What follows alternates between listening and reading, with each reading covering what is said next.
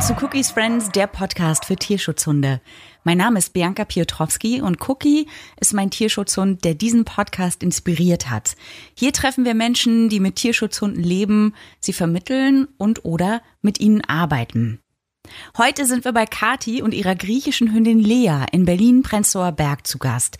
Die beiden haben wir kennengelernt im Tegeler Fließ auf einem Spaziergang. Lea und Cookie, beide fest in ihre Mente gehüllt, haben sich sofort verstanden und beschnuppert und da war klar, wir gehen zusammen weiter. Und Kati erzählte mir Leas Geschichte. Die begann damit, dass Kati ein Jahr nachdem ihr Hund gestorben war, nach einem neuen Vierbeiner schaute. Mir war klar, dass mein Hund eventuell ein Tierheimhund wird. Und über eine entfernte Bekannte kam ich dann sozusagen auf das Thema Tierschutz, weil sie bei Facebook einen Hund postete und etwas über diesen Tierschutzverein erzählte. Und da kam die Idee auf, eventuell einen Hund über den Tierschutz zu adoptieren.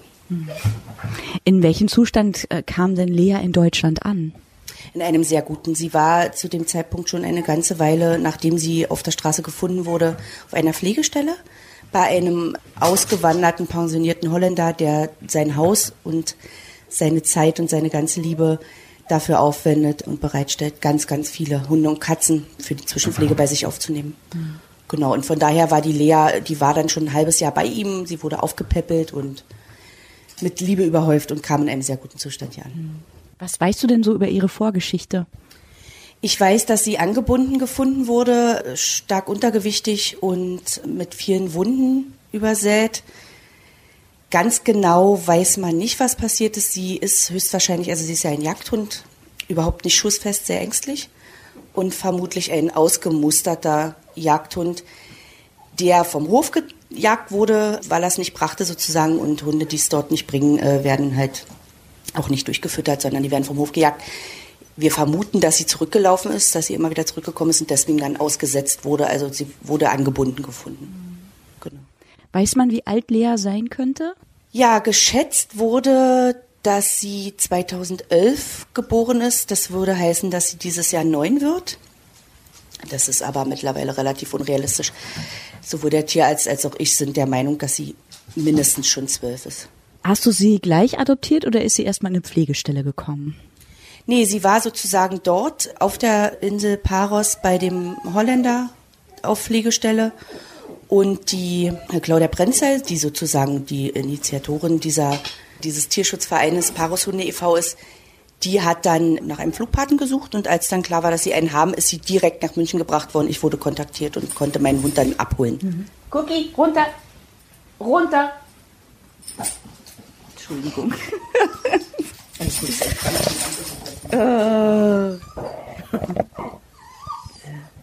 Ja, komm mal auch runter, sonst kriegt, wird der verrückt. Geh mal auf deinen Platz. Muki. Ja, geh mal auf deinen Platz, bitte. so ist rein. Wie hast du dich denn auf ihren Einzug vorbereitet? Ich war ja nicht ganz unerfahren. Ich hatte vorher schon 14 Jahre lang einen Hund. Von daher wusste ich im Großen und Ganzen, worauf ich mich einlasse und habe mir auch zugetraut, einen Tierschutzhund zu nehmen. Ich habe mich natürlich nochmal mit dem Thema Angsthunde auseinandergesetzt. Ich wusste, dass ich einen Angsthund kriege.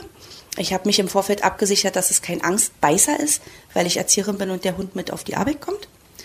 Das war mir auch wichtig, dass ich den Hund mitnehmen kann. Von daher habe ich gesagt, ich lasse die Sache auf mich zukommen. Was ich gemacht habe, ich habe Kontakt aufgenommen zu einer Hunde- und Verhaltenstrainerin, die mir empfohlen wurde weil ich gedacht habe, ich will mich erstmal noch mal ein bisschen briefen lassen, worauf man vielleicht besonders achten muss bei so einem Hund, wo man nicht weiß, wie traumatisiert er eventuell ist und so weiter. Und ob der die Grundkommandos und alles genau schon beherrscht, das wusste ich ja auch nicht. Nun habe ich ja keinen Welpen gehabt, dem man das von Grund auf beibringen kann, sondern es war ja schon ein Junghund, ein ausgewachsener Hund eigentlich. Das war alles, worauf ich mich vorbereitet habe. Ich habe mich dann zweimal mit der, mit der Barbara Nering getroffen, mit der Hunde- und Verhaltenstrainerin. Die hat dann zu mir gesagt, du machst das alles super, brauchst mich nicht. Und dann habe ich alles äh, intuitiv gemacht und mit dem, was ich schon so an Erfahrung mit Hunden hatte. Mhm. Wie war dann die erste Begegnung? Ist sie gleich auf dich zugekommen? Das war witzig. Also ich war ja darauf vorbereitet, dass der Hund sehr ängstlich ist und sehr scheu. Und wir waren ungefähr zehn Leute am Flughafen. Es waren mehrere Familien, die ihre Hunde in Empfang genommen haben. Und wir standen dort und die Claudia Brenzel meinte damals noch, also die vom Parushunde e.V., die war selbst dort vor Ort, Und was sie übrigens immer macht, finde ich sehr gut. Und die meinte noch zu mir, sie vermutet, dass sie die, äh, die Transportkiste erstmal komplett zerlegen müssen, um den Hund da rauszukriegen. Und dann war das also so, dass da, wie gesagt, ungefähr zehn Leute standen und die machte die Kiste auf und es kam ein scheues, schwanzeingekniffenes Wesen, aber direkt raus und direkt auf mich zu tatsächlich. Bei allen Leuten, die dort standen, kam sie direkt zu mir. Und da war man natürlich erstmal ganz froh und erleichtert, dass sie nicht da aus der Kiste rausgeholt werden musste, sondern selbst rausgekommen ist. Das war unser erster Kontakt und sie kam zu mir und wedelte so ganz leicht mit der Schwanzspitze und ich bin dann auch gleich mit ihr erstmal raus, dass sie pullern konnte und ja, wir waren gleich ein Herz und eine Seele, würde ich sagen. Und ihr hattet eine lange Fahrt für euch, denn du hast sie nicht in Berlin vom Flughafen abgeholt, sondern aus München. Richtig. Ich bin mit einer Freundin gefahren zusammen, die hatte gesagt, die hat ein Auto, äh, sie würde mit mir dahin fahren. Wir sind einen Tag vorher hingefahren, haben uns noch einen schönen Tag in München gemacht, uns darauf vorbereitet und sind dann den Tag darauf früh zum Flughafen, um den Hund in Empfang zu nehmen und sind dann aber auch direkt mit ihr nach Berlin gefahren, damit die nicht noch, die hatte schon eine lange Reise hinter sich mit Zwischenstopp in Athen im Hotel und also die hatte wirklich einen langen Weg hinter sich. Wir sind dann direkt in München ins Auto gestiegen und nach Berlin gefahren. Genau. Und wie war es dann, als ihr eure Wohnung betreten habt? Es war verrückt. Sie ist ganz schüchtern durch die Wohnung gelaufen und hat sich das alles angeguckt und dann hat sie sich in eine Ecke gesetzt und gar nichts mehr gemacht. Und ich habe gedacht, okay, ich lasse sie erstmal in Ruhe. Und dann habe ich mir an dem Tag ähm, was beim, Teil, beim Thailänder zu essen bestellt. Und es war so heiß und dann bin ich in die Küche gegangen. Ich habe damals noch geraucht und habe eine geraucht und gedacht, okay, lass das Essen abkühlen, komme wieder. Steht der Hund, dieser schüchterne, ängstliche Hund, mit den Hinterfüßen auf der Couch, mit den Vorderfüßen auf dem Tisch und lässt sich meinen Thai Curry schmecken. Das war, ich war so, das war so, ich kann das gar nicht beschreiben, es war so ein schönes Gefühl, obwohl das ja eigentlich gar nicht geht, dass sie sich das getraut hat. Das fand ich irre. Ja. ja. Und wie war dann so die erste Nacht mit ihr hier? Die erste Nacht war heftig. Ähm, sie schlief dann äh, auf, also ich habe sie dann auf der Couch schlafen lassen und sie schlief auch tief und fest. Sie war sehr, sehr erschöpft und schrie aber die ganze Nacht. Sie hat dann, sie ist dann immer hochgeschreckt und hat ganz, ganz viel geschrien. Und irgendwann habe ich gedacht, okay, ich nehme sie jetzt einfach mal in den Arm und habe sie mit zu mir genommen. Und da ist sie wirklich dann, das hat sie sehr genossen. Dann habe ich gemerkt, wie sie so langsam loslässt und wie sie sich entspannt. Und dann hat sie die Nacht in meinem Arm geschlafen. Mhm. Und dann die ersten Tage, die so gefolgt sind, wie habt ihr euch aneinander gewöhnt und wie hast du sie an ihre neue Umgebung gewöhnt? Oh, ich habe ganz, ganz viel auf, auf Intuition und Gefühl gesetzt und habe damit, glaube ich, ganz gut gelegen. Sie war halt wirklich sehr ängstlich. Nun kam sie auch von einer Insel, wo, wenn überhaupt einmal am Tag ein Auto vorbeifährt. Das heißt, sie ist hier in die Großstadt äh, geschleppt, sie ist sozusagen ins kalte Wasser geschmissen worden. Straßenbahn vor der Tür, Straßenbahn hat sie bis dahin nicht gekannt war natürlich erstmal so, okay, Eindrücke, Eindrücke, Eindrücke. Sie hat es ganz gut hingekriegt, zwar wirklich zitternd, schlotternd und mit eingekniffenem Schwanz, aber sie, sie ist gelaufen mit mir und ich bin immer kurze Runden gegangen und dann hat sie ganz lange wieder geschlafen, dann bin ich wieder kurze Runden gegangen. Und ich hatte aber das ganze Zeit, die ganze Zeit das Gefühl, dass sie mir total vertraut und dass sie wirklich meinen Schutz auch annimmt. Das war so ein, so ein Gefühl einfach. Das passte. Das passte einfach zusammen. Ich hatte das absolute Bedürfnis, sie zu beschützen. Und sie hat diesen Schutz angenommen und wir sind äh, gut miteinander. Das hat gepasst, das hat harmoniert. Was ist ihr denn so am schwierigsten gefallen am Anfang? Puh, am schwierigsten. Am schwierigsten ist ihr der Kontakt zu, wenn wir Kontakt mit Männern hatten. Das war ein großes Problem am Anfang, nicht mit allen Männern, aber insbesondere mit großen, dunkelhaarigen Männern ging gar nicht. Ja, sicherlich ist ihr das ein bisschen äh, schwer gefallen am Anfang, diesen, diesen Verkehrslärm, mit diesem Verkehrslärm klarzukommen. Das ist auch bis heute so. Also das mag sie nicht. Und sie schlottert, wenn wir an der Haltestelle stehen, zittert sie. Wenn wir in der Bahn sind, ist alles gut. Ich glaube, das war einfach diese vielen Eindrücke zu verarbeiten. Das ist, das, da hat sie ganz schön zu tun gehabt am Anfang. Und was fiel ihr besonders leicht? was fiel ihr besonders leicht, hier in, in unserem Zuhause und mit meinem Kind und mit mir klarzukommen. Was ja doch letztlich eigentlich erstmal das Allerwichtigste war. Ne? Dass sie sich auf uns einlässt, dass sie, dass sie uns akzeptiert, dass sie nicht gefremdet hat und auch nicht. Sie hat einmal ganz am Anfang mein Kind angeknurrt, einmal kurz und danach nie wieder. Dann war das, dann war das Ding durch und wir können mit ihr alles machen. Wir können sie äh, in den Arm nehmen, wir können sie hochnehmen, wir können sie knuddeln, wir können mit ihr toben es war ja am Anfang, sie war sehr depressiv, kann man tatsächlich sagen. Also wenn ein Hund depressiv sein kann, dann war das dieser Hund. Und irgendwann kam ein wirklich lustiger, lustiger Hund zum Vorschein, bis heute. Wie lange hat das gedauert mit der Depressivität? Gar nicht so lange eigentlich, um ehrlich zu sein. Ein paar Monate würde ich vielleicht sagen. Ja, ich hatte gedacht, dass das, dass das eher ein lang anhaltendes Problem war, weil sie eben auch, auch kein Welpe mehr war, ne? Die äh, die Dinge vielleicht nochmal schnell umlernt, sondern dass das gefestigt ist. Aber sie hat, und ich glaube, das war ganz gut, sie hat danach ausschließlich positive Erfahrungen gemacht. Und ich glaube, das hat sie ganz gut abgespeichert und das hat ihr geholfen, klarzukommen, auch mit dem neuen Leben. Wie hat sich das denn so geäußert? Es ging schon mit dem, mit, mit dem Aussehen los. Sie hatte hängende Mundwinkel, sie hatte hängende, also hängende Lefzen, sie hatte hängende Augen, sie sah traurig aus. So sind wir ja damals auch auf diesen Hund aufmerksam geworden im Internet, weil sie einfach unglaublich traurig aussah. Dann hat sie, wie gesagt, die Nächte oft geschrien. Sie hat sich sehr zurückgezogen, sie wirkte sehr anteilnahmslos oft und so äußerte sich das. Und das gab sich dann aber nach und nach relativ schnell. Und sie wurde lustig. Wirklich lustig.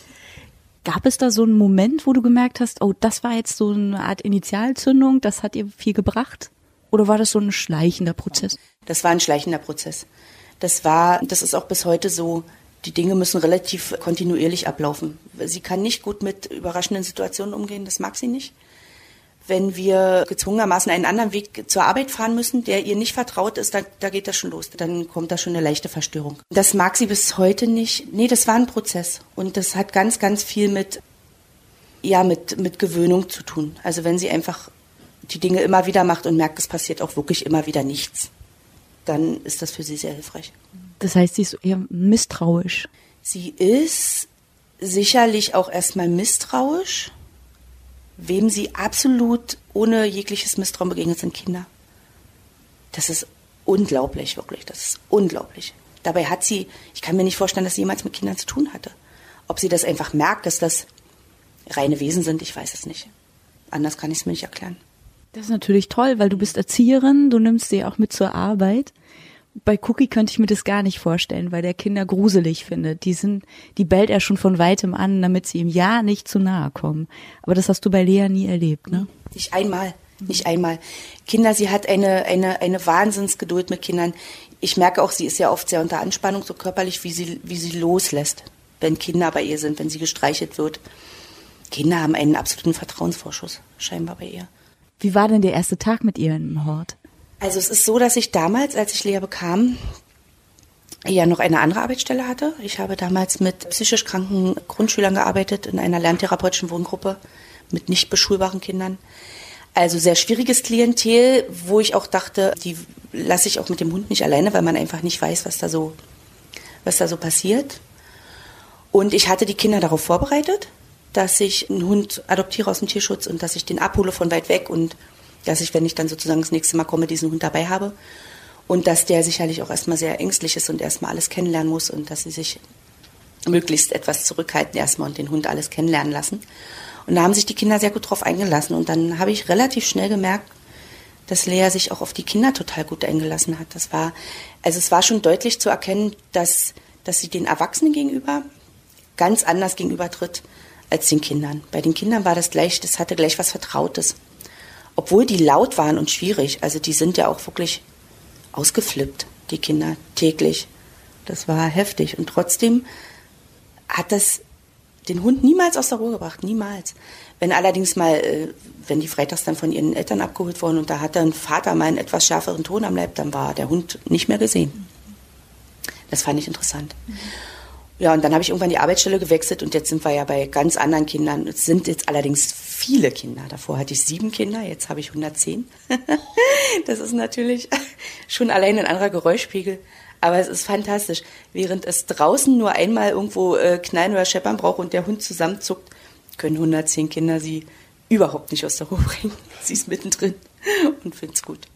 Welche Regeln stellst du denn auf, damit du auch Lea schützen kannst? Ich habe mir am Anfang große Gedanken gemacht, was ich ihr für einen Rückzugsort bieten kann. Und wir haben so zwei Häuser am Hort und hatte dann im hinteren Haus ihr das Büro zur Verfügung gestellt. Das fand sie ganz doof, weil sie weg vom Schuss war. Und da hat sie dann gejammert und dann habe ich gedacht, okay, ich versuche es jetzt einfach, sie vorne mit ins Haus zu nehmen und habe ihr ein Kissen unter den Erziehertisch gelegt. Also wirklich sozusagen mittendrin und trotzdem geschützt durch den Tisch. Und die Kinder wissen, wenn der Hund unter dem Tisch liegt, dürfen sie da nicht ran. Das klappt auch, das hat noch nie ein Kind in Frage gestellt. Und wenn sie rauskommt, na, dann sind natürlich sofort mindestens 20 Kinder zur Stelle, um den Hund zu streichen und sie lässt sich dann auch wirklich feiern. das findet sie gut. Dann geht sie ab und zu so ihre Runden durch den Hort und durch den Garten und guckt und dann geht sie wieder unter den Tisch und dann liegt die da. Die hat da ihren Rückzugsort und mehr Regeln brauche ich gar nicht aufstellen. Was die Kinder wissen, dass sie ihr nichts zu fressen zu geben haben. Das ist ganz wichtig. Das ist natürlich am Anfang schwierig gewesen, weil wenn die da essen in dem Raum, ganz viel runterfällt und Lea ist wirklich die ersten Tage wie ein Staubsauger durch diesen Raum und hat alles aufgesammelt. Das habe ich ihr aber relativ schnell abgewöhnen können. Das macht sie nicht mehr. Viel mehr Regeln bedarf es gar nicht, weil es gar keine Situation gab, die neue Regeln erfordern würden. Wie gestaltet ihr eure Freizeit? Wir sind unglaublich viel draußen.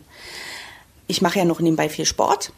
Und dadurch, dass die Lea ja mit zur Arbeit kommt, ist die dann auch immer erstmal relativ erschöpft. Wir machen immer am Anschluss an die Arbeit einen Spaziergang. Dann geht sie nach Hause und wenn an den Tagen, wo ich keinen Sport habe und an den Wochenenden, machen wir natürlich ausgedehnte Spaziergänge dann noch nach der Arbeit beziehungsweise am Wochenende in den Wald. Das ist eigentlich ja in der Hauptsache Sport und Natur. Und wenn du Sport machst, kannst du sie gut alleine lassen? Sehr. Das war von Anfang an auch ein großer Vorteil, dass sie gar keine Probleme damit hat, alleine zu bleiben. Im Gegenteil, ich habe das Gefühl, dass sie das auch braucht und dass sie das sehr genießt, diese Ruhe, die sie dann hat. Kein Problem. Wer kümmert sich, wenn du mal längere Zeit keine Zeit für sie hast? Na, in erster Linie sicherlich meine Tochter. Die ist ja nun auch schon 16 und mit dem Hund aufgewachsen. Und dann habe ich meine Schwester, selber Hundetrainerin, Verhaltens, äh, Hundeverhaltenstrainerin, Hunde erfahren, Biologin und so weiter. Also wem, wenn nicht ihr, kann ich den Hund anvertrauen. Ich habe einen Arbeitskollegen, der meinen vorherigen Hund schon kannte, mit dem ich schon viele Jahre zusammenarbeite und der auch diesen Hund von Anfang an kennt. Da ist sie dann auch mal, wenn wir am Wochenende zum Beispiel mal irgendwo hin müssen, wo der Hund nicht mit kann. Dann nimmt der, das ist so der. Und dann habe ich noch Freunde im Boxdorf, die wohnen mitten im Wald. Da kann sie auch hin. Also das ist so der engste Rahmen, wo ich auch wirklich mir keine Gedanken machen muss. Stichwort die anderen Hunde. Wie waren denn die ersten Begegnungen mit anderen Hunden? Die ersten Begegnungen. Also Lea ist relativ schnell überfordert gewesen. Das wusste ich auch von der Pflegestelle, auf der sie war. Das haben die mir als Tipp mitgegeben. Sie hat dann eher den Rückzug gesucht. Im Laufe der Zeit, als sie immer mehr Selbstbewusstsein und Selbstvertrauen entwickelte, wurde sie natürlich auch anderen Hunden, Hunden gegenüber forscher und hat sich auch mal getraut, eine Ansage zu machen, wenn sie was nicht wollte. Bis heute ist es so, dass sie sich zu Hunden hingezogen fühlt, die ruhig sind und wo sie eher um deren Gunst buhlen muss. So war es ja auch bei Cookie, genau. Das ist ganz interessant zu beobachten. Hunde, die sofort forsch, am besten noch kläffend und auf sie zugestürzt kommen, haben verloren. Also da ist sofort, geht sie weiter, würdigt sie keines Blickes mehr. Ansonsten ist sie ein durch und durch sozialisierter Hund von Anfang an gewesen. Sehr gesund in allen Verhaltensweisen. Was ist so deine Strategie bei Hundebegegnungen? Also ich bin manchmal ein bisschen aufgeregt, wenn da so ein größerer Hund kommt, von dem man schon sieht, der könnte ein bisschen wilder sein. Bist du da cool? Überträgst du deine Coolness auf den Hund? Mal mehr, mal weniger. Also ich erwische mich bis heute dabei, dass ich das Gefühl habe, diesen Hund beschützen zu müssen ohne Ende. Und da muss ich mich oft äh, dann auch selber ein bisschen zurücknehmen und den Hund machen lassen. Ich habe ein Problem damit, ich habe meinen mein Hund dann alleine. Einfach aus dem Grund, und erst in der Stadt sowieso, weil sie einfach schreckhaft ist und ich dieses Risiko niemals eingehen würde, dass sie wegrennt, weil sie sich erschrocken hat. Und in der Natur, weil sie halt einen, einen Jagdtrieb hat. Und den haben wir nicht, nicht unter Kontrolle. Also den haben wir, da sind wir nicht rangegangen an das Thema, weil ich fand, dass andere Themen bei ihr wichtiger waren zu bearbeiten als nur ausgerechnet dieses. Deswegen habe ich sie draußen immer an der Laufleine und dann, wenn ein Hund ohne Leine kommt, dann ist das für mich schon, das ist für mich eine Stresssituation, wo ich also dann versuche, irgendwie cool zu bleiben. Dann kommt es aber sicherlich drauf an, kommt der jetzt angerast, habe ich das Gefühl, der, der äh, Besitzer hat das irgendwie im Griff? Oder interessiert sich überhaupt dafür, was der Hund macht. Dann versuche ich auch immer noch cool zu bleiben. Und wenn der mir zu sehr angerannt kommt oder so, dann spreche ich den Besitzer an und sage, dass ich möchte, dass er seinen Hund rannimmt, dass ich kein Problem damit habe, wenn sie es möchte, dass die sich beschnuppern aber ich möchte nicht, dass der so angerannt kommt und das mag sie nicht. Und das geht dann sowieso nach hinten los. Also, weil dann wird sie auch krantig. Das will sie nicht, wenn der sie dann nicht in Ruhe lässt. Ja, es ist ein schwieriges Thema. Ich versuche cool zu bleiben. Es gelingt mir mal mehr, mal weniger gut. So geht's mir auch. Er hat ja so seine guten und schlechten Tage. Nur leider kriegt der Hund das ja alles immer ganz genau mit, ne? Oh. Du hast gerade gesagt, du hattest andere Themen, die dir wichtiger waren, mit ihr zu bearbeiten. Welche waren das? Naja, vor allem halt äh, diese, diese Angst, diese Angstgeschichte, ähm, ihr Sicherheit zu vermitteln, zu gucken, dass sie wirklich Vertrauen aufbaut und dieses Vertrauen auch nicht, nicht missbraucht wird. Dann halt mit diesem doch recht anstrengenden Alltag auch zurechtzukommen. Sie hat einen sehr anstrengenden Alltag, das darf man nicht vergessen. Auch wenn sie damit scheinbar gut klarkommt, braucht sie natürlich ihre Ruhephasen. Mir ist wichtig, dass wir viel ruhigen Ausgleich schaffen zu dem trubeligen Alltag in der Stadt, dass wir also jede verfügbare Zeit nutzen, rauszufahren in die Natur und ruhig zu sein, einfach miteinander zu sein. So, das ist mir, das ist mir viel viel wichtiger als als großartige Futterbeutelarbeit zu machen oder so. Das könnte ich natürlich mit ihr machen. Sie ist sehr gelehrig. Wir machen auch oft so kleine Spielchen, dass wir so Leckerlis verstecken und so. Sie, sie ist unglaublich gelehrig. Und wahrscheinlich hätte sie sogar Spaß dran. Aber es ist einfach auch wirklich ein zeitliches Problem. Und man müsste an dieser Jagdgeschichte jeden Tag dran sein. Das kann ich nicht gewährleisten. Nee, mir ist einfach wichtig, dass dieser Hund Ruhe erfährt. Ich weiß nicht, was sie in den ersten Lebensjahren erlebt hat. Das war sicherlich nicht viel Gutes. Und das ist mir das, das Hauptanliegen eigentlich. Das heißt, du hast dann auch keine Hundeschule besucht? Nein, ich habe ja wie gesagt äh, Kontakt zu Barbara Nering aufgenommen. Die war dann das erste Mal hier, hat sich einen Überblick verschafft über unser Leben, über das Tier, hat den Hund sozusagen in seinem gewohnten Umfeld erlebt und sich so ihre Notizen gemacht. Und dann habe ich ein Einzeltraining gebucht bei ihr. Wir haben uns dann draußen getroffen. Sie hat sich angeguckt, was sie so an den Grundkommandos beherrscht, hat geguckt, wie wir miteinander sind, auf unsere Interaktion geachtet. Und da haben wir halt, hat sie halt festgestellt, dass sie das alles alles kann, dass sie diese und das wir waren uns einig, das ist nicht das ist nicht ihre ihre das ist das sollte für den Rest ihres Lebens nicht vordergründig ihr Thema sein, jetzt noch irgendwelchen mega Gehorsam zu erlernen oder irgendwelche tollen Tricks, sondern die soll zur Ruhe kommen und soll ein schönes Zuhause haben. Das war eigentlich das Wichtigste und deswegen habe ich mit ihr weil sie auch eben alles schon konnte, diese ganzen Grundkommandos beherrschte sie und da gab es keinen Grund, da irgendwie jetzt noch eine große eine, Hundeschule zu besuchen. Mhm. Und wie gesagt, es ist es überfordert sie, mit so vielen Hunden auf einmal zu sein. Das mag sie nicht. Zum Wohlergehen des Hundes gehört ja auch ein gutes Futter. Wie fütterst du sie denn? Sie kriegt auch, sind wir wieder bei Barbara Nehring. Ich habe mich damals von ihr beraten lassen über das Futter, also über Fütterung und sie unterstützt da irgendwie äh, so eine Firma in der Schweiz, Reiko GmbH heißen die. Und die machen da so ein spezielles Futter. Und ich füttere sie nur dieses Trockenfutter. Das bestelle ich in der Schweiz und das bekommt ihr gut. Ich habe das Gefühl, dass ihre ganze Verdauung, das war ja auch alles ein bisschen durcheinander am Anfang, das ist alles, alles prima. Das heißt von Anfang an, du hast auch nicht zwischendurch mal gewechselt? Doch, ich habe natürlich am Anfang erst mal ein paar Sachen durchprobiert und war dann auch ein bisschen, habe dann gesagt, okay, äh, klar, mein erster Gedanke war, okay, jetzt da diesen großen Futtersack jedes Mal in der Schweiz zu bestellen. Hm. Und dann habe ich aber gedacht, so nee, die hat mir das empfohlen und ich wollte das alles richtig machen und wenn man schon mal, man ist ja oft so unsicher, wenn man, wenn man einfach keine Empfehlung hat. Und nun hatte ich eine und dann habe ich gedacht, dann mache ich das jetzt. Mhm. Genau. Ja. ja. Ich frage, weil ich bei Cookie ewig geguckt habe, was ihm so schmeckt vor allen Dingen auch. Er ist ja auch so ein bisschen mäkelig. Mhm. Ob er sich über einen Thai-Curry hermachen würde, weiß ich nicht. Nie wieder. ah, die muss ja Durchfall bekommen haben, oder? Nö. Ich vermute, dass die ganz andere Sachen gewohnt war. Aha. Die wird wahrscheinlich wird die vorher zu fressen bekommen haben, was es gab. Also da hat sich keiner Gedanken gemacht in Griechenland, ob das ein hochwertiges Schweizer Futter ist. Da gab es irgendwelche Reste, vermute ich. Also die hat schon äh, einen Magen aus Stein, glaube ich. Die kann eine ganze Menge ab. Mhm. Nö, kein Durchfall. Mhm. Stichwort Gesundheit. Wie hast du dir deinen Tierarzt ausgesucht? Mein Tierarzt habe ich schon immer. Ich habe ja, wie gesagt, davor schon 14 Jahre lang einen Hund gehabt. Der hat meinem ersten Hund sozusagen die erste und die letzte Spritze gegeben, um es mal so zu sagen. Und bei dem sind wir geblieben, mit dem haben wir gute Erfahrungen. Meine Schwester hat damals auch ein Praktikum bei ihm gemacht. Ich halte viel von ihm, ich halte große Stücke auf ihn und für mich war klar, dass ich bei dem bleiben werde, beziehungsweise wieder zu ihm hingehen werde. Das geriet da mal kurz ins Wanken, als wir uns ein bisschen das Flicken kriegten, weil er nicht so ein Freund davon ist, Tiere aus dem Ausland zu holen. Das wusste ich nicht. Das war ein kurzer Moment des Schreckens und äh, dann haben wir uns, glaube ich, auch kurz angegiftet. Und dann war aber gut. Dann war das Thema vom Tisch. Ich glaube, wenn er mir das weiterhin aufs Butterbrot geschmiert hätte, wäre das ein Problem geworden. Das hat er aber nicht. Das war dann klar. Er liebt diesen Hund auch, wie er alle Hunde liebt. Der ist wirklich, der liegt auf dem Boden, wenn es dem Hund schlecht geht und guckt und macht und tut. Und äh, von daher, ich habe vollstes Vertrauen zu ihm. Und ich bin bei dem mit dem Hund in Behandlung und bei keinem anderen. Hat er dir begründet, warum er das nicht gut findet, Hunde aus dem Ausland zu holen? Naja, er sagt zum einen, das ist ja das Argument, was viele Menschen bringen und was natürlich auch nicht ganz von der Hand zu weisen ist, dass wir auch Tiere haben, die ein Zuhause suchen und brauchen. Und dann ist es natürlich aus veterinärmedizinischer Sicht die äh, Sache mit dem Einführen unter Umständen von Krankheiten, die es hier nicht gibt und nicht gäbe. Das ist, glaube ich, so sein Hauptthema gewesen.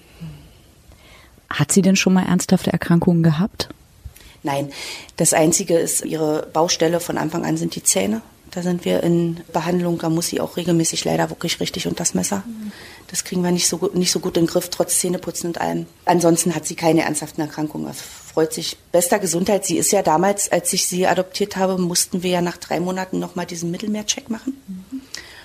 Und da hatte ich natürlich so ein bisschen Schiss, weil ich dachte, okay, jetzt äh, erfährst du, ob die Katze einen Sack gekauft hast, aber es war alles in Ordnung. Die ist ja damals in Griechenland schon gecheckt worden, da war alles in Ordnung und dann muss man, glaube ich, nach drei Monaten nochmal diesen, diesen Check wiederholen und da war alles gut. Gott sei Dank. Ne? Ah, sie war, ist wahrscheinlich zu alt für eine Tierkrankenversicherung, ne? Naja, man sagte, also die Tierkrankenversicherung oder einige zumindest werben ja damit, dass sie Hunde jeden Alters nehmen. Ich habe darüber natürlich schon nachgedacht und eigentlich müsste ich nach meinem ersten Hund, der mich die letzten zwei Jahre seines Lebens viel Geld gekostet hat, hätte ich eigentlich daraus lernen müssen. Aber ich habe keine Tierschutz, keine Tier, wie sagt man, Tierkrankenversicherung. Mhm. Nein, habe ich nicht. Du hast jetzt von deinem Tierarzt gehört, hm, Hunde aus dem Ausland finde ich nicht gut. Hast du das auch schon von anderen Menschen hier im Prenzlauer Berg in deiner Umgebung gehört? Ich bin das ein oder andere Mal in den bald sieben Jahren, die ich sie jetzt habe, natürlich damit konfrontiert worden, dass Menschen gesagt haben, sie finden es nicht gut oder, oder mich halt fragten, was mich dazu bewogen hätte, einen Hund aus dem Tierschutz zu nehmen. Aber letztlich sind es eigentlich immer dieselben Argumente, die dann kommen, die, wie ich eben schon sagte, nicht von der Hand zu weisen sind, dass wir natürlich auch Tiere haben, die ein Zuhause suchen und so weiter. Schwierig muss man sich manchmal ein dickes Fell zulegen. Ich werde ja auch oft oder wurde oft jetzt nicht mehr so, so doll als, als Tierquäler beschimpft, weil mein Hund ja so zittert. Und naja, ich habe schon mich das ein oder andere Mal tatsächlich auch rechtfertigen müssen, warum mein Hund so, so ein Bild des Jammers abgäbe.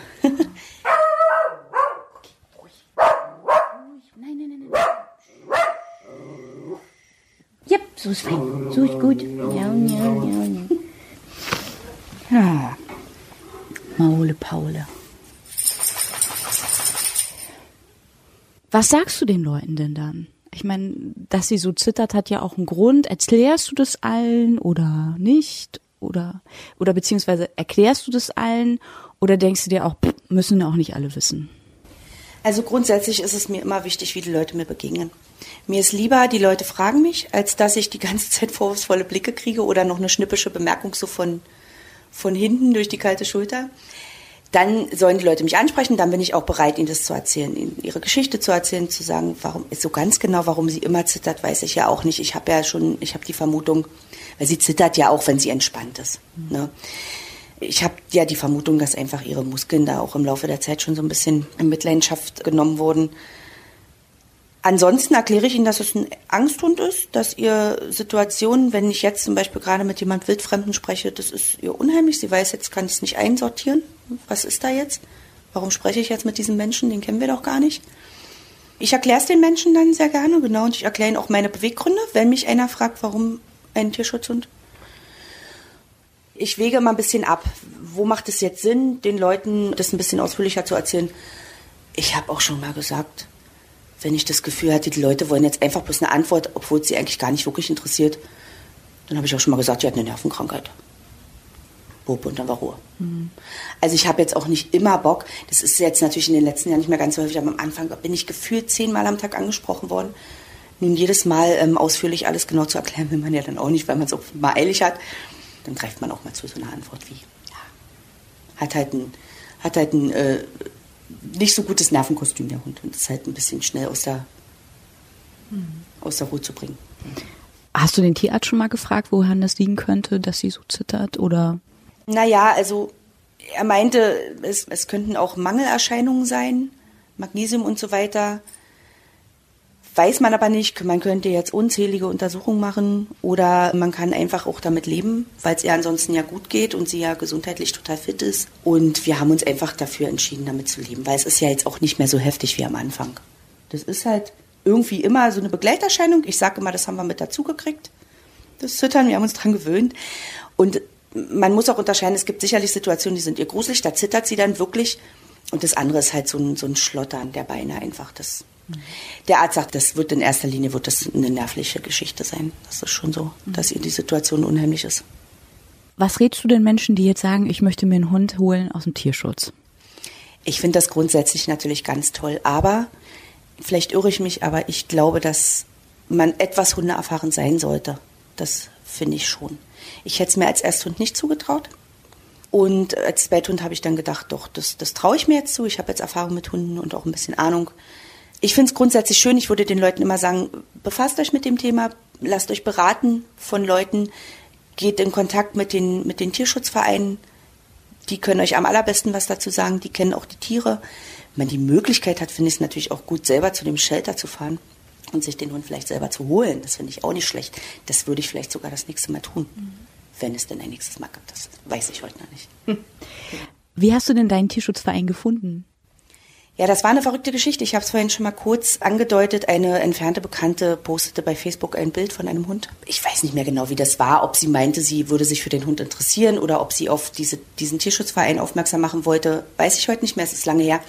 Aber ich wurde dadurch aufmerksam auf diesen Tierschutzverein, auch auf diesen Hund, den ich sehr interessant fand. Es war ein hübsches Tier, Pega hieß sie, eine Hündin sah so ein bisschen aus wie eine äh, Schäferhund-Collie-Mix.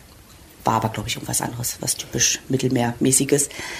Und bin dann so ein bisschen neugierig geworden, habe gedacht, hm, es ist ja auch irgendwie Thema bei uns, doch vielleicht wieder, mein Hund war schon eine Weile, war zwei Jahre tot, vielleicht doch wieder einen Hund anzuschaffen und habe dann recherchiert, habe dann über diese Hunde mich informiert und bin auf diese Seite gegangen, habe die Seite besucht und habe dann aber festgestellt, ich bin noch nicht so weit, ich kann noch keinen neuen Hund haben, es funktionierte irgendwie nicht. Und dann ist das Thema nochmal für ein gutes Jahr ad acta gelegt worden. Und dann, was passierte nach diesem Jahr? Nach diesem Jahr war dann irgendwann klar, sowohl meine Tochter als auch ich, es muss ein Hund wieder ins Haus. Also wir, wir wollen jetzt unbedingt wieder einen Hund haben. Und dann habe ich gesagt, okay, dann ein Tierschutzhund. Und dann diese Tierschutzseite, über die ich mich ja zuvor schon äh, informiert hatte und die mir gut gefallen haben. Und habe mich dann vor den Laptop gesetzt und habe die Seite aufgerufen, Parushunde e.V.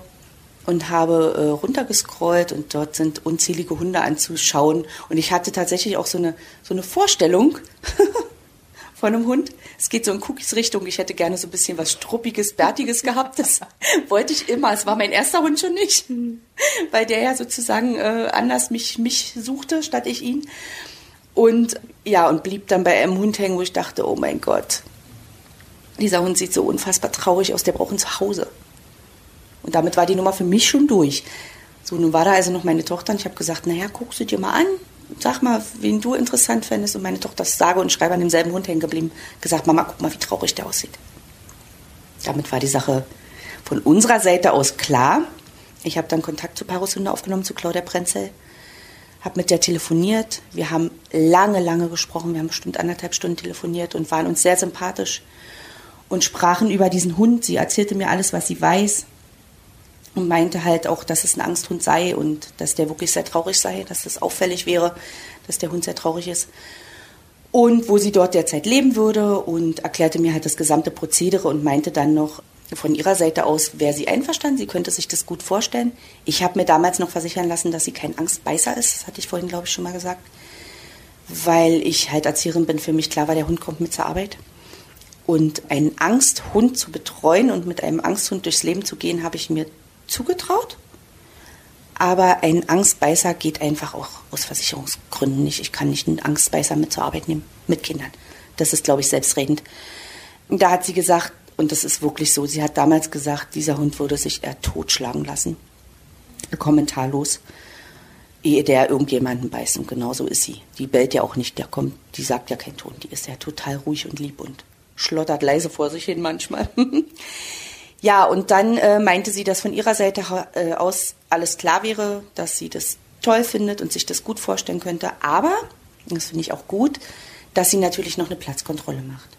Und sie hätte da irgendwie, also sie lebt ja, glaube ich, in Grübenried bei München, dass sie da so ihre Karteikarten hat, so in ganz Deutschland und dort eine junge Dame hätte in Berlin und mit der würde sie jetzt Kontakt aufnehmen, die würde sich dann bei mir melden und dann würden wir uns sozusagen treffen. Sie würde dann zu mir kommen und sich mein Lebensumfeld angucken. So war das. Die junge Dame rief mich an, wir machten einen Termin aus. Und was soll ich sagen? Ich weiß, die Geschichte klingt unglaublich, aber es ist wirklich, wirklich wahr. Vielleicht hört die junge Dame ja irgendwann die Geschichte und, und kann es bestätigen. Ich machte die Tür auf und vor mir stand diese junge Dame mit Pega. Kommen mir heute noch die Tränen. Es war wirklich verrückt. Also mit diesem Hund, durch den ich ein Jahr zuvor, ungefähr ein Jahr zuvor, auf Parushunde e.V. überhaupt aufmerksam wurde und wo ich dann ja feststellte, ich, ich wäre noch nicht bereit für einen Hund. Ja, dieser Hund, sage und schreibe von hunderten Hunden, die seitdem vermittelt wurden, stand dieser Hund nur vor meiner Tür und machte eine Platzkontrolle.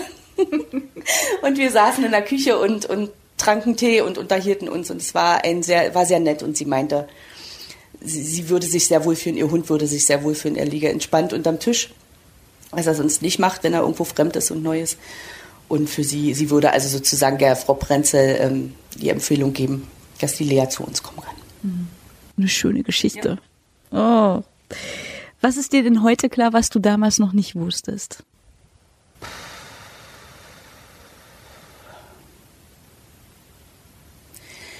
dass man jeden Tag, egal ob man gut drauf ist oder nicht, aushalten muss, dass die Leute einen angucken auf der Straße mit einem zitternden Hund. Und dass man unter Umständen doch auch mit ganz schönen Anfeindungen leben muss. Häufig aber von Menschen, und da habe ich dann im Laufe der Jahre auch dazugelernt und mir dann ein dickes Feld zugelegt, häufig von Menschen, die das eigentlich gar nicht interessiert, die die Geschichte gar nicht wirklich interessiert. Denn die Leute, die die Geschichte interessiert, die giften nicht, sondern die fragen. Und irgendwann habe ich dann angefangen, naja, es ist mir egal sein zu lassen, aber es gelingt einem mal mehr, mal weniger gut. Also es ist schon so, man, man gerät in den Fokus mit so einem Hund. Nun ist sie ja auch ein Hund, den man nicht jeden Tag an jeder Ecke sieht. Sie ist ja auffällig. Sie, also sie ist ein, man sieht, dass sie aus dem Ausland kommt. Eine Bracke, Brackenmix, was auch immer, sieht man nicht jeden Tag und überall. Es ist tatsächlich so, dass wenn wir ab und zu mal ein, ein, eine Bracke treffen, was uns bis jetzt vielleicht viermal passiert ist in den sieben Jahren, man sofort ins Gespräch kommt und stundenlang steht und sich erkennt und tatsächlich oft auch dieselbe Geschichte teilt. Oder eine ähnliche zumindest. Ja, also man gerät in den Fokus, man ist auffällig. Wenn man gerne lieber unauffällig durch die Straßen des Prenzlauer Berges läuft, dann sollte man keinen zitternden griechischen Tierschutzhund haben. Ist das denn typisch für Ihre Art, dass sie so ein weißes Gesicht bekommt im Alter? Das weiß ich ehrlich gesagt gar nicht so genau. Sie ist relativ schnell weiß geworden. Als ich sie bekam, vor jetzt im Juni sind es sieben Jahre, war sie schwarz. Sie war wirklich komplett schwarz. Und dann bekam sie so hier und da ein paar weiße Flecken und ich dachte da schon, naja, die ist, glaube ich, doch ein bisschen älter, als sie angegeben haben und als sie dachten. Und dann war sie irgendwann relativ schnell, wirklich relativ schnell schon schlohweiß im Gesicht. Ob das typisch ist, das weiß ich gar nicht, habe ich noch gar nicht recherchiert, das werde ich aber mal machen. Das interessiert mich jetzt auch. Was wünschst du dir denn für sie, für die Zukunft? Ich wünsche mir dann natürlich, dass die ultra alt wird und dass sie, obwohl wir ja jetzt eigentlich uns relativ sicher sein können, dass sie doch schon deutlich älter ist, als wir dachten, noch viele Jahre hat und dass sie weiterhin so entspannt ist. Und ich hoffe, ich kann ja nicht reingucken, ich kann es nur vermuten, dass sie sich wohlfühlt in ihrer Familie und mit uns. Und dass sie das mit der Arbeit auch weiterhin so gut verkraftet. Und dass sie schöne, positive Hundekontakte hat, wünsche ich ihr. Dann danke ich dir. Das war so ein schönes Gespräch. Toll, dass du dir die Zeit genommen hast. Schön, dass wir uns im Fließ getroffen haben. Wirklich, ja. Und äh, dass ich Lea noch mal so kennenlernen durfte. Sie liegt wirklich ganz entspannt in ihrem super Korb und Cookie liegt ja auch mittlerweile ganz entspannt. Er war ja am Anfang sehr aufgeregt. ja, vielen, vielen Dank und alles, alles Gute für euch. Ich danke euch. Es war eine, eine interessante neue Erfahrung. Und ein schöner Spaziergang. Wir waren ja doch lange unterwegs, anderthalb mhm. Stunden oder so sind wir da durchs Fließ gelaufen. Und ja, ich freue mich, dass ein anderer Tierschutzhund bei uns zu Besuch ist. Das war mein Gespräch mit Kati. In der nächsten Folge treffe ich Steffi Süßmatz. Sie bietet Tierschutzhunden aus Rumänien ein erstes Zuhause in Deutschland als Pflegestelle und hat viel dabei gelernt. Und mich auch nicht drängen zu lassen. Das war mir auch immer ganz wichtig. Ich weiß, dass da noch ganz viele auf mich warten und, und da in den Startlöchern standen. Aber es bringt ja nichts, wenn ich hier nachlässig werde und sage, ach komm, wird schon gut gehen, es wird schon passen mit den Leuten. Und ja, wenn dann der Hund dort nicht glücklich ist, ich aber dafür fünf mehr vermittelt habe. Also deswegen habe ich mich immer versucht, auf das zu fokussieren, was ich gerade bei mir habe. Das Gespräch mit Steffi hörst du ab dem 2. Mai. Gefällt dir dieser Podcast? Dann hinterlass doch gerne eine Sternebewertung bei iTunes. Das hilft anderen Cookies Friends besser zu finden. Wenn du Anregungen hast, Kritik und Fragen, dann schreib sie mir gerne an cookies-friends at posteo.de oder hinterlass mir einfach einen Kommentar bei Instagram bei Cookies Friends Podcast. Bis dahin, wir hören uns.